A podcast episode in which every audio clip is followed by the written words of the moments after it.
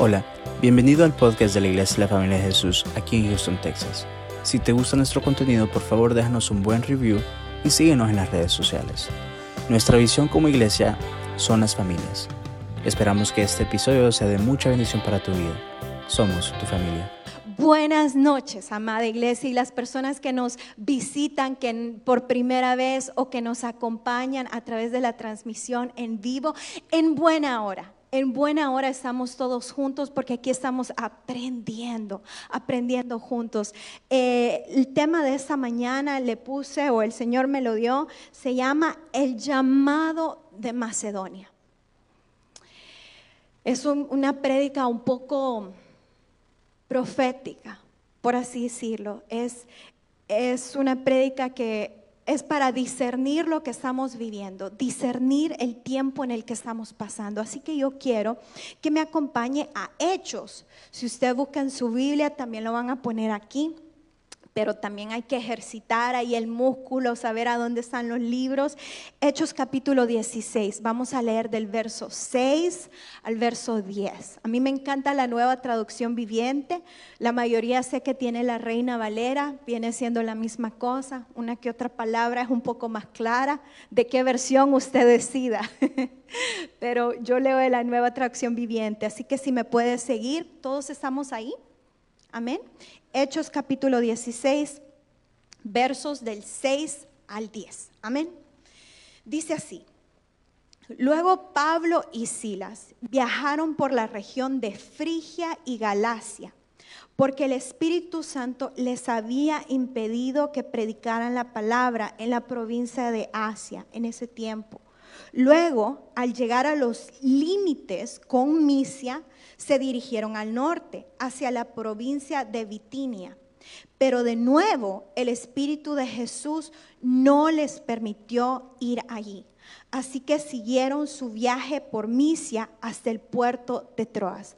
Paramos ahí. Entonces aquí nos encontramos a dos discípulos. Eh, nos encontramos a Pablo y a Silas, que están en un viaje misionero. Y dice la palabra del Señor que ellos estaban por la región de Frigia y de Galicia, pero el plan de ellos era ir a Asia. Entonces ellos iban con su navegador, por así decirlo, con su GPS hacia Asia, pero dice la palabra claramente que el Espíritu Santo les impide, no les permite predicar en Asia.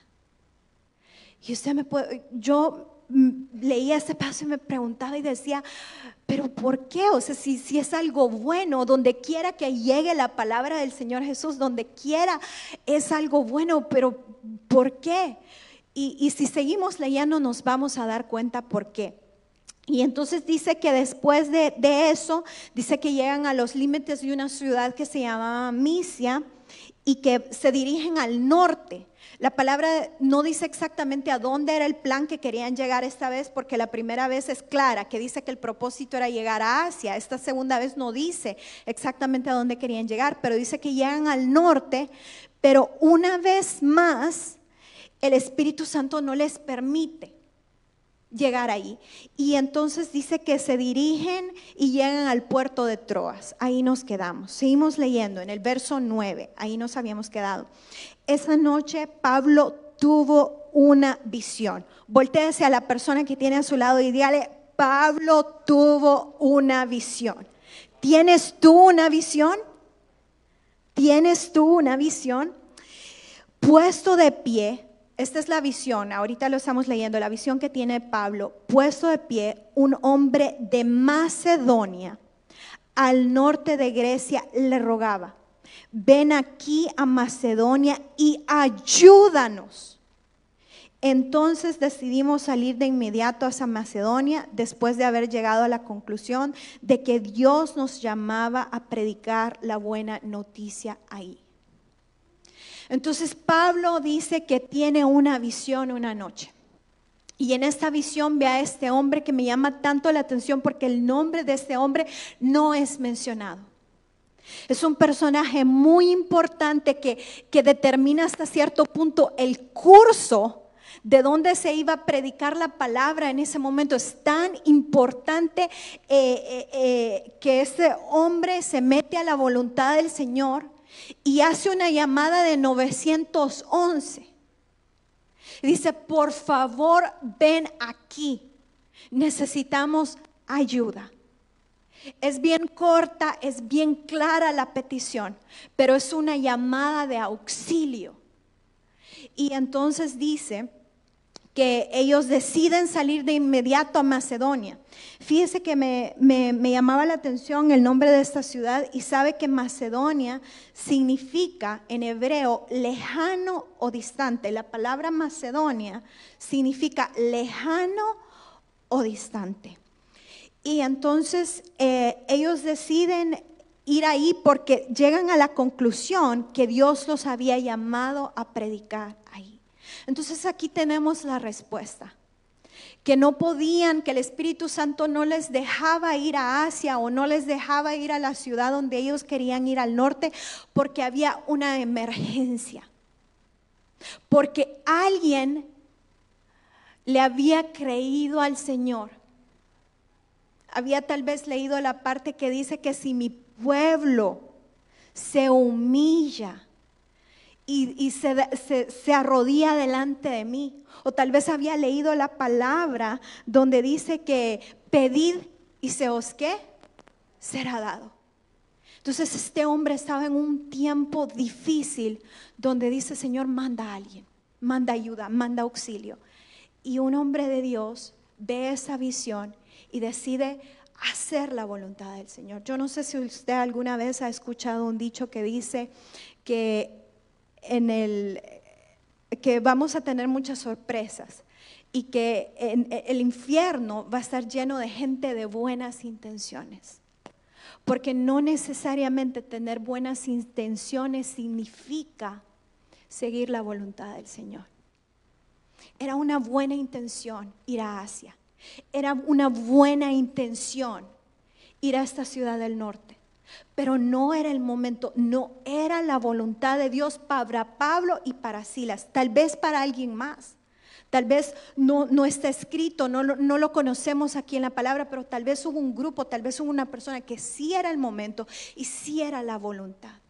Pero es muy importante estar dentro de la voluntad del Señor, eh, recibir ese llamado, distante y lejano.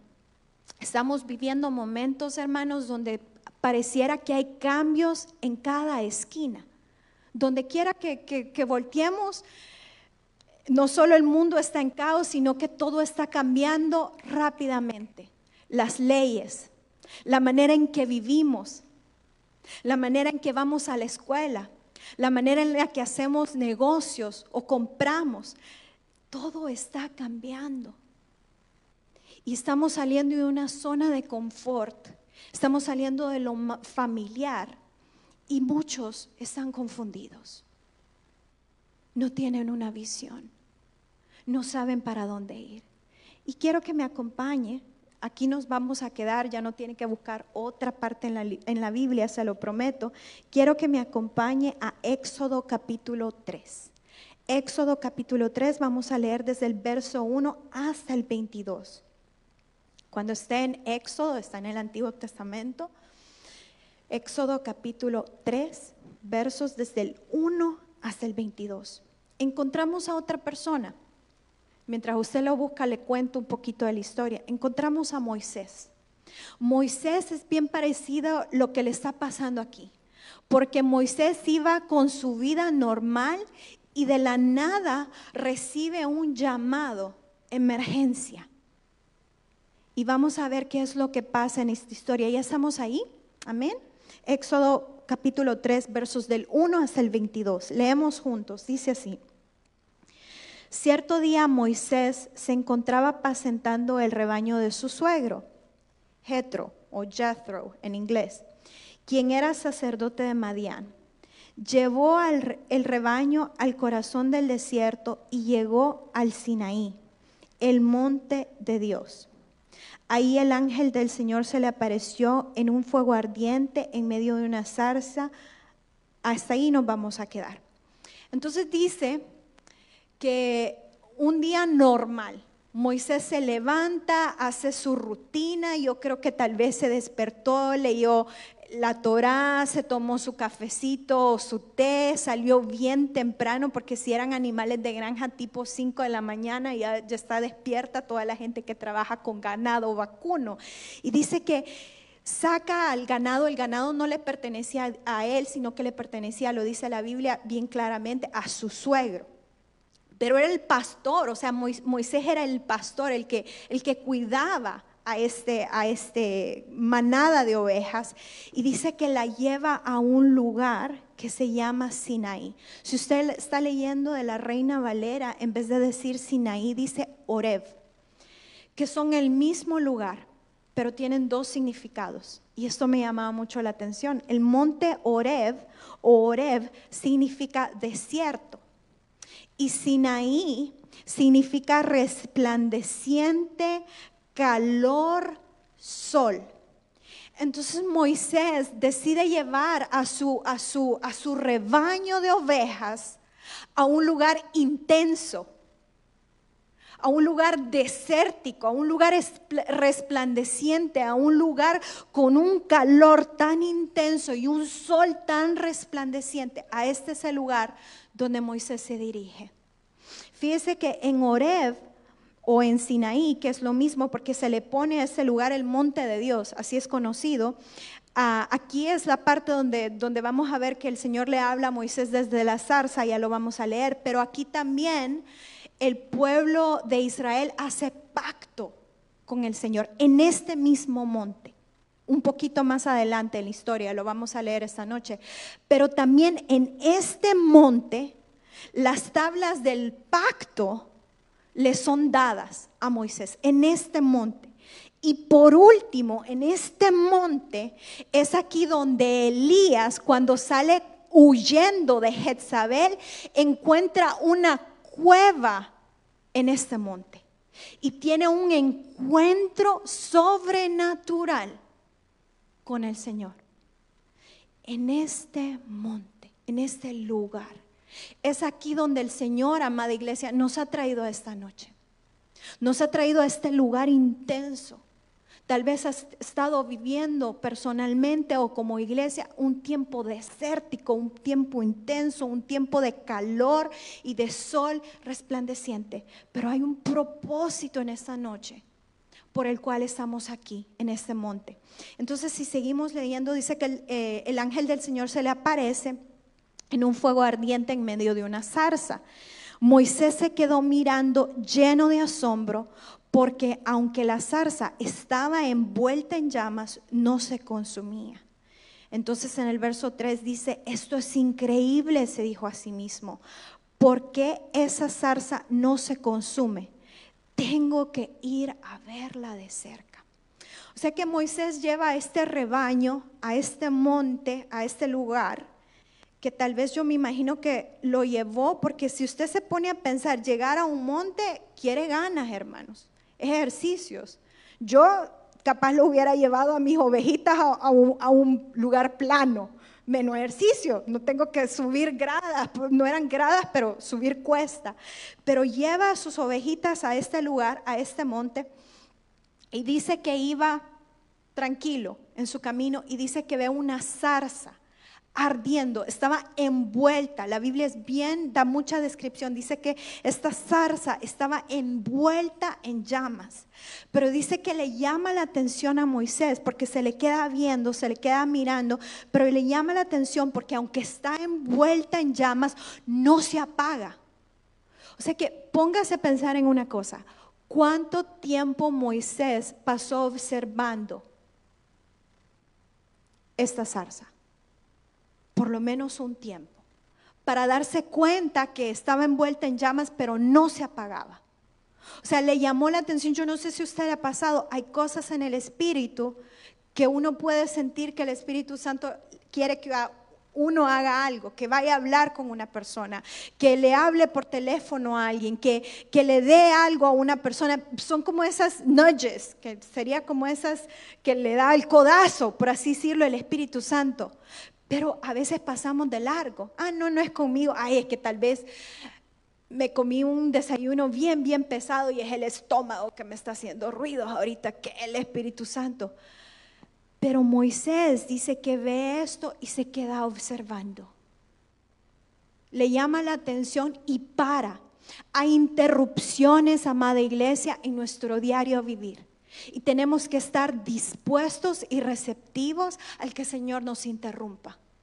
A veces vamos en el día a día trabajando y pensando a tal hora tengo que ir a recoger a los niños, a tal hora tengo tal reunión, a tal hora tengo que estar visitando a tal cliente, a tal hora esto y esto y esto y esto y esto. Yo creo que Moisés vivía una vida igual, que a tal hora tenía que estar en cierto lugar, pero era más el codazo del Espíritu Santo, era más esto que él estaba viendo, que dice que lo está mirando y en ese momento dice, no, esto me asombra, no se apaga, no se consume. Y dice aquí que dice que tengo que ir a verlo de cerca. La curiosidad, el asombro. Amada familia, en este tiempo tan difícil, tiempo de COVID, tiempo de, confusión, tiempo de división, donde la nación de Estados Unidos, donde el mundo parece estar dividido, que no perdamos el asombro que un niño puede tener. Yo tengo a mis niños todavía chiquitos y hay cosas, nunca se me va a olvidar y, tengo el video. Recuerdo la primera vez que mis papás encendieron en la casa eh, la chimenea. Ve que aquí hace calor todo el tiempo, casi nunca se enciende. Caleb habrá tenido como dos años o menos tal vez ya caminaba, pero la cosa es que mi papi como pudo pasó horas dándole y dándole, viendo el manual, recuerdo bien en su teléfono por todos lados tratando de encender la chimenea. Y recuerdo en el momento que se encendió, y tengo el video, pero puedo recordar sin el video que Caleb le hacía, ¡Wow! Y se bajaba y me acuerdo que lo veía por debajo, veía por arriba. Fue a traer a mi mami a la cocina, la llevó a ver, después de haber traído a mi mami me llevó a mí. Se llevaba todo el mundo. Y cuando la Biblia habla de que parezcamos niños, se refiere también a esta parte, a, que las cosas nos asombren, que haya cierta curiosidad en lo espiritual. Y que digamos, ¿cómo es que esto está pasando aquí? Tengo que ir y darme cuenta cómo esto es que funciona. Tengo que ir a ver qué es lo que está pasando en este lugar.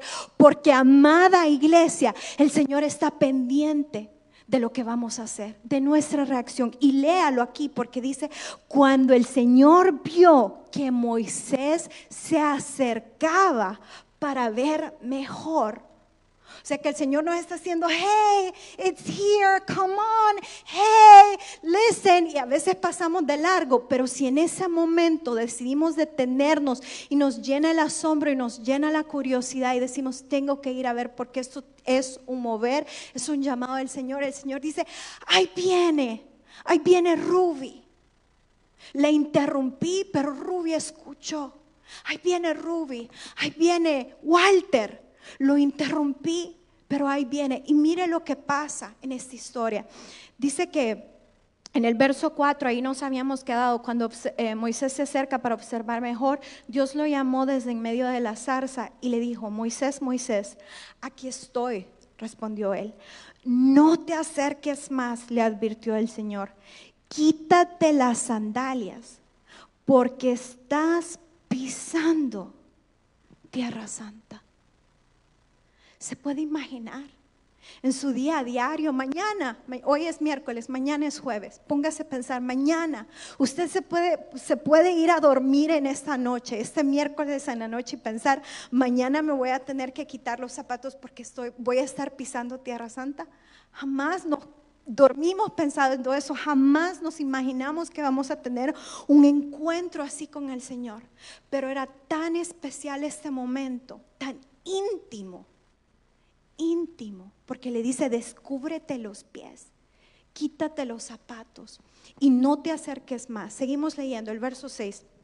Dice, yo soy el Dios de tu padre, el Dios de Abraham, el Dios de Isaac y el Dios de Jacob. Cuando Moisés oyó eso, se cubrió el rostro porque tenía miedo de mirar a Dios. Pienso que Moisés nunca, nunca había vivido algo así y lo sobrecogió el temor Era aquella curiosidad, pero dijo, híjole, aquí, aquí ya quedé, aquí me achicharré, si la, la zarza no se consumió, quiero decir, si el fuego no se consumió, la zarza se va a pasar para aquí, aquí, ya estuvo. Pero sigamos leyendo el verso 7. Luego el Señor le dijo, ciertamente he visto la opresión que sufre mi, pueblo en Egipto, he oído sus gritos de angustia a causa de la crueldad de sus capataces, estoy al tanto de sus sufrimientos, porque por eso he descendido para rescatarlos del poder de los egipcios, sacarlos de Egipto y llevarlos a una tierra fértil y espaciosa. Es una tierra donde fluye la leche y la miel la tierra donde actualmente viven los cananeos, los hititas, los amarreos, los feseos, los hebeos, los jebuseos. Mira, el clamor de los israelitas me ha llegado y he visto con tanta con cuánta crueldad abusan de ellos los egipcios. Ahora ve, porque te envío al faraón. Tú vas a sacar de Egipto a mi pueblo Israel. Un llamado de emergencia yo le quiero retar a esta noche, amada iglesia, para que levantemos este teléfono que levantó el hombre de Madián y que había levantado el pueblo de Israel, el clamor que había levantado el pueblo de Israel y que Señor, ya para, que pare este COVID. Por favor, Señor, ven a librarnos. Señor, por favor, ayúdanos. Ayúdanos, que sea un clamor intenso de decirle, Señor, danos dirección. Señor, ayúdanos en este momento de división. Trae unidad al mundo. Trae paz, Señor. Un clamor para que así como el Señor le dice a Moisés, el mismo Señor descienda, dice, para rescatarnos. Y fíjese que le dice en el verso 10, lo último que leímos, porque le dice, ahora ve, porque te envío al faraón. Mire, amados, bonito es levantar el teléfono y hacer la llamada, vea. Esa es la parte fácil. La parte difícil es cuando, ok, do something. ¿Qué vas a hacer tú? Cuando el Señor te diga, ok, es a ti el que te estoy escogiendo para que traigas la solución. Y fíjese que vamos a seguir leyendo un poco más lo que le, contesta Moisés en el verso 11. Es bien interesante ver esto. Dice, pero Moisés protestó. ¿Quién soy yo para presentarme ante el faraón? ¿Quién soy yo para sacar de Egipto al pueblo de Israel? Dios contestó, yo estaré contigo. Y esta es la señal para ti que yo soy quien te envía. Cuando haya sacado de Egipto al pueblo, adorarán a Dios en, este mismo monte. Era lo que hablábamos al principio, que aquí el pueblo de Israel va y hace pacto con el Señor y adora en este monte, el monte Oreb. Seguimos leyendo el verso 13. Pero Moisés volvió a protestar, o esta es la segunda protesta. Si voy a los israelitas y le digo, el Dios de tus antepasados me ha enviado a ustedes, ellos me preguntarán, ¿y cuál es el nombre de ese Dios? Entonces ¿qué les responderé? Dios le contestó a Moisés. Aquí vemos a un Moisés muy diferente al Moisés que conocemos en Éxodo capítulo 2. No tiene que ir ahí, pero está en eh, Éxodo capítulo 2, por cuestiones de tiempo no lo vamos a leer, del 7 al 14. Moisés estaba en Madián con su suegro Jetro y conoce a su esposa Séfora porque venía huyendo de Egipto. Si usted recuerda, la hija del faraón lo adopta, lo saca de las aguas, Moisés significa sacado del agua, lo adopta y, Moisés se cría en Egipto, pero cuando ya tenía, no dice la palabra exactamente qué edad tenía, pero cuando ya era adulto, dice eh, en, eh, en Éxodo capítulo 2, que Moisés ve que un egipcio, él va donde vivían todos los hebreos, él va a esa área y ve como un egipcio estaba maltratando a alguien de su pueblo, del pueblo, el pueblo de Israel. Y dice la palabra que Moisés voltea a ver a todos lados para ver si nadie lo está viendo y mata al egipcio. O sea que ni siquiera se acerca como para decir, bueno, voy a ver si voy a dividir a estos dos, sino que va como flecha. O sea, solo se acerca literalmente, primero ve a todos lados a ver si alguien está viendo. Este es el príncipe de una nación, ve una injusticia y no lo piensa ni dos veces, simplemente ve para sus lados para asegurarse que nadie lo está viendo y va y mata al egipcio y dice que esconde el cuerpo. Dice que al siguiente día otra vez va a esta, va este, eh, parte de Egipto y dice que ve a dos israelitas que están teniendo como un argumento, como un altercado. Esta vez, como son dos israelitas, siempre es una injusticia eh, y él quiere traer la paz, por así decirlo. Eh, Moisés se acerca y les pregunta, o sea, prácticamente quería preguntarle, bueno, ¿y ustedes por qué se están peleando? Y así, cuando él va y pregunta qué está pasando, por qué se están peleando, la respuesta de uno de ellos es la siguiente, ¿y quién eres tú? ¿Quién eres tú para querer traer justicia en medio de todo esto? Y después le añade, vas a hacer conmigo lo mismo que hiciste con el egipcio, me vas a matar y vas a esconder mi cuerpo. Entonces Moisés le da miedo. Después se da cuenta que el, que el, faraón sabe lo que ha pasado y huye de este lugar. Pero ¿por qué le cuento toda esta historia? Porque Madián, donde Moisés se va huyendo, significa juicio. A la, a la, ciudad donde, después de Egipto, donde Moisés huye y llega y conoce a su esposa y, y, y su suegro, se llama Madián y significa juicio. Hetro significa abundancia y excelencia. Entonces Moisés venía corriendo con esta vergüenza de Egipto al juicio, donde la paga de lo que él había hecho, que era, amados, muerte. La paga del pecado es muerte. Entonces él llega a esta ciudad buscando juicio. Señor, haz conmigo lo que tú quieras prácticamente, si me quieres matar. Pero aquí Moisés dice la palabra del Señor que el que encuentra esposa encuentra qué? La maldad. Encuentra el favor de Dios. Recibe misericordia lo que no se merecía. Encima de eso, hetro significa abundancia que les contaba. Entonces sabemos que la familia donde eh, eh, entra Moisés era una familia en abundancia. No solamente abundancia económica, abundancia espiritual. Pero aquí vemos a un Moisés maduro, pero con miedo. Un Moisés que está viendo una injusticia, está escuchando un clamor, una necesidad y vimos a un Moisés joven en el capítulo 2 donde no lo piensa dos veces, se lanza, va con todo, sin miedo, pero no va dentro de la voluntad del Señor. Y aquí estamos viendo a un Moisés mayor, maduro, que está siendo llamado a entrar a la voluntad del Señor, pero ¿qué pasa familia? Tiene miedo. ¿Cuántos de los que estamos aquí en esta noche estamos viviendo esta situación? Que en otro momento ni dos veces, yo voy Señor, me lanzo, yo lo hago. Y ahorita el Señor nos está haciendo un llamado y tenemos miedo. Sigamos leyendo para ver qué es lo que pasa. Eh, nos quedamos en el verso 14.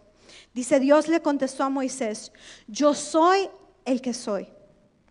Dile esto al pueblo de Israel, yo soy, me ha enviado a ustedes. Dios también le dijo a Moisés, así dirás al pueblo de Israel, ya ve, el Dios de sus antepasados, el Dios de Abraham, el Dios de Isaac, el Dios de Jacob me ha enviado a ustedes. Este es mi nombre eterno, el nombre que deben recordar por todas las generaciones. Entonces aquí vemos a un Moisés que le da que tiene miedo, que le empieza a dar excusas al Señor, que le empieza a decir por qué no puede hacer todo lo que el Señor le está pidiendo, pero también le dice, "Señor, cuando yo llegue, los israelitas me van a pedir santo y seña."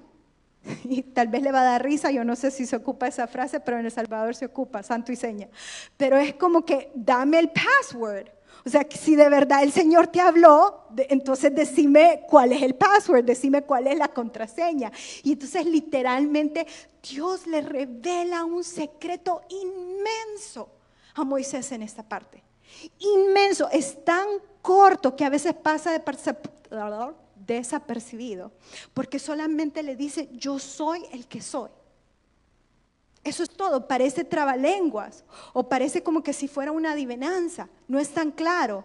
Yo soy el que soy, está reiterando lo mismo dos veces, pero no lo podemos pasar desapercibido y le cuento por qué. Primero, porque estaban rodeados aquí eh, Egipto era una, una, nación grandísima, entonces estaban rodeados no solo de Egipto, sino que de naciones paganas. Las naciones paganas tenían muchos dioses, eran politeístas, y entonces cada dios tenía un nombre, y cada dios gobernaba una área solamente. O sea, había un Dios para el sol, un Dios para la fertilidad, un Dios para la cosecha, un Dios para la lluvia. ¿Me está entendiendo? Pero aquí el Señor le está diciendo, yo soy el único. Eso es lo que esta revelación le está dando a Moisés. Por eso esto es tan importante. Yo, yo, yo soy omnipotente y omnisciente prácticamente porque le está diciendo, yo cubro todas las áreas. Cubro el sol, cubro la lluvia, cubro la cosecha, cubro la sanidad, cubro la fertilidad, cubro la muerte, cubro todo, todo la otra cosa bien interesante es que para este tiempo el pueblo de Israel solo conocía a Dios por dos nombres. Lo conocía como Elohim y El Shaddai. Elohim era un título, era un título. Entonces el pueblo de Israel para ese entonces los únicos dos nombres que tenía para Dios por el cual lo conocía era Elohim y Shaddai. Elohim era un título y el Shaddai significa Dios omnipotente. Pero aquí, yo soy el que soy, es Eije, Asher, Eije, que de hebreo a español o a inglés es seré lo que seré. Es una soberanía total. O sea, le está prácticamente diciendo, yo soy el mismo de ayer, de hoy y de siempre, y no termino en siempre, sino que siempre, siempre, siempre, siempre, porque no sabemos, nosotros no tenemos la capacidad para entender cuándo termina siempre, pero Él sí, Él está constantemente reinando, constantemente gobernando, constantemente siendo Dios. Y cuando le dice, así le dirás al pueblo de Israel, Yahvé, Yahvé es la tercera persona de Ije. Es por eso que mucha gente dice que yo soy el que soy, es lo mismo que Yahvé, lo cual es cierto. Y entonces eh, después le dice, este es mi nombre eterno, el nombre que deben recordar por todas las generaciones. Yo no sé si usted sabe, pero los judíos hasta este día no mencionan. Es tan santo, es tan sagrado que no se atreven a pronunciar porque sienten que sus labios y ellos sí, no, no, no pueden llevar este nombre, entonces no lo mencionan. Falta una, una, una sílaba, sí, una sílaba, una, un vocal, vocal, vocal. Entonces, pero seguimos leyendo por cuestión de tiempo. El verso 16 dice, ahora ve y reúne a los ancianos de Israel y diles, ya ve el Dios de sus antepasados, el Dios de Abraham, el Dios de Isaac se me ha parecido y me dijo, he estado observando de cerca y veo el trato que reciben los egipcios. Prometí rescatarlos de la opresión que sufren en Egipto. Los llevaré a una tierra donde fluyen la leche y miel, la tierra donde actualmente habitan los cananeos, los hititas, todos los feos. Los ancianos de Israel aceptarán tu mensaje. Entonces tú y los ancianos se presentarán ante el rey de Egipto y le dirán, el Señor, Dios de los hebreos, Viera qué interesante esta parte, voy a parar aquí, porque no le dicen el nombre que Dios les ha revelado. ¿No, no, le parece eso interesante? Que Moisés le tenía que decir a los israelitas y a los ancianos el nombre que se le había sido revelado. Yo soy el que soy. Yahvé es el que me ha llamado. Pero al, al, al, rey de Egipto no le dice el nombre, sino que le dice el Señor Dios de los hebreos porque no se le da perlas a los cerdos. El Señor, del, el Dios de los Hebreos, vino a nuestro encuentro, así que permítenos, por favor, hacer un viaje de tres días al desierto para ofrecer sacrificios al Señor nuestro Dios, al monte Sinaí. El verso 19, pero yo sé que el rey de Egipto no los dejará ir a menos que sea forzado una mano poderosa. Así que levantaré mi mano. El Señor nos está, nos está haciendo un llamado. Te ha cambiado la vida totalmente, tal vez en estos dos años que parece que es un año never ending, un año que nunca termina. Estos dos años es un año que nunca termina, no sabemos si vamos a llegar al 2022, y va, no sabemos, pero la vida nos ha cambiado tantos en tantos aspectos y el Señor a veces tenemos temor y tal vez nos ha tocado cambiar de carrera. O el trabajo que pensamos que íbamos a hacer hasta retirarnos, ya no es ese nuestro trabajo. Capaz no te imaginabas que ibas a ser mamá otra vez en este tiempo. Tal vez no te imaginabas que ibas a perder a un ser querido. ¿Y cómo iba a cambiar tu vida a raíz de todo esto? Tal vez nunca te imaginaste que ibas a volver a la universidad. O que si no que están casados, quiero hacer ese paréntesis, no que estés casado, pero si estás en una relación de novios, tal vez terminaste una, una relación tóxica o empezaste una nueva relación. Hay tantos cambios que han sucedido, pero el llamado es el mismo. Tal vez no te imaginaste que ibas a estar sirviendo otra vez en ese lugar o otra vez en ese ministerio o tal vez un ministerio que jamás te imaginaste que ibas a servir, pero el Señor te está haciendo un llamado y mire, aquí está la clave de todo esto en el verso 19, pero dice, pero yo sé que el rey de Egipto no los va a dejar ir. Yo sé que no te van a querer dar los papeles. Yo sé que no tenés el dinero suficiente para completar tus estudios. Yo sé que la situación actualmente con tu esposo o tu esposa es demasiado difícil. Yo sé que la situación con ese hijo es prácticamente irreparable. Yo sé que ese diagnóstico que te han dado los doctores te han dicho que es un cáncer terminal, que ni siquiera te quieren dar una quimioterapia. Pero aquí dice el Señor, yo sé. El Roy, el Señor que ve, más adelante se lo revela a alguien más ese nombre, pero dice, yo solo quiero que tú vayas y entonces yo voy a forzar. Yo, yo voy a levantar mi mano poderosa. Amados, sea lo que sea que el Señor te esté llamando a hacer. Comenzar un, comenzar un negocio nuevo, hacer esto, hacer lo otro, querer comprar una casa, empezar papeles, yo no sé. El Señor en esta noche te está diciendo, si entras a la voluntad, así como leíamos al principio, no de ir a un lugar o, como, esa, como antes que decía, soñé contigo y yo soñé que tú vas a ser mi esposo o mi esposa. No, estoy hablando que realmente el Señor te está llamando y es de su voluntad.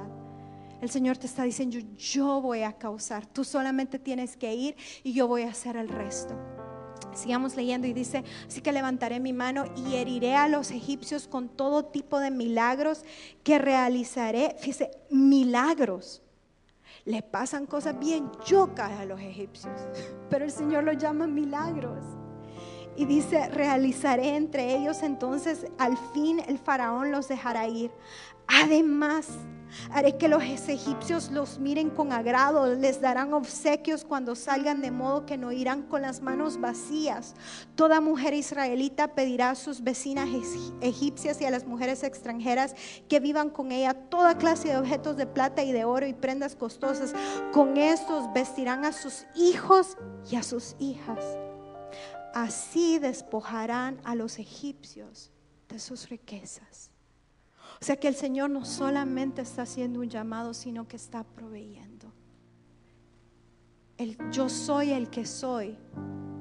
Está llamando en esta noche, pero te está diciendo, mira, Moni, si haces esto en obediencia, bajo mi voluntad, vas a tener con qué cubrir a tus hijos.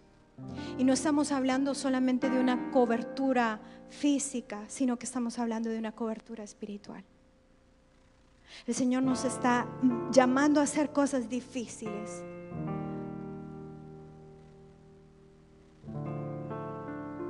Nos está llamando a un mundo, amados hermanos, que está sufriendo,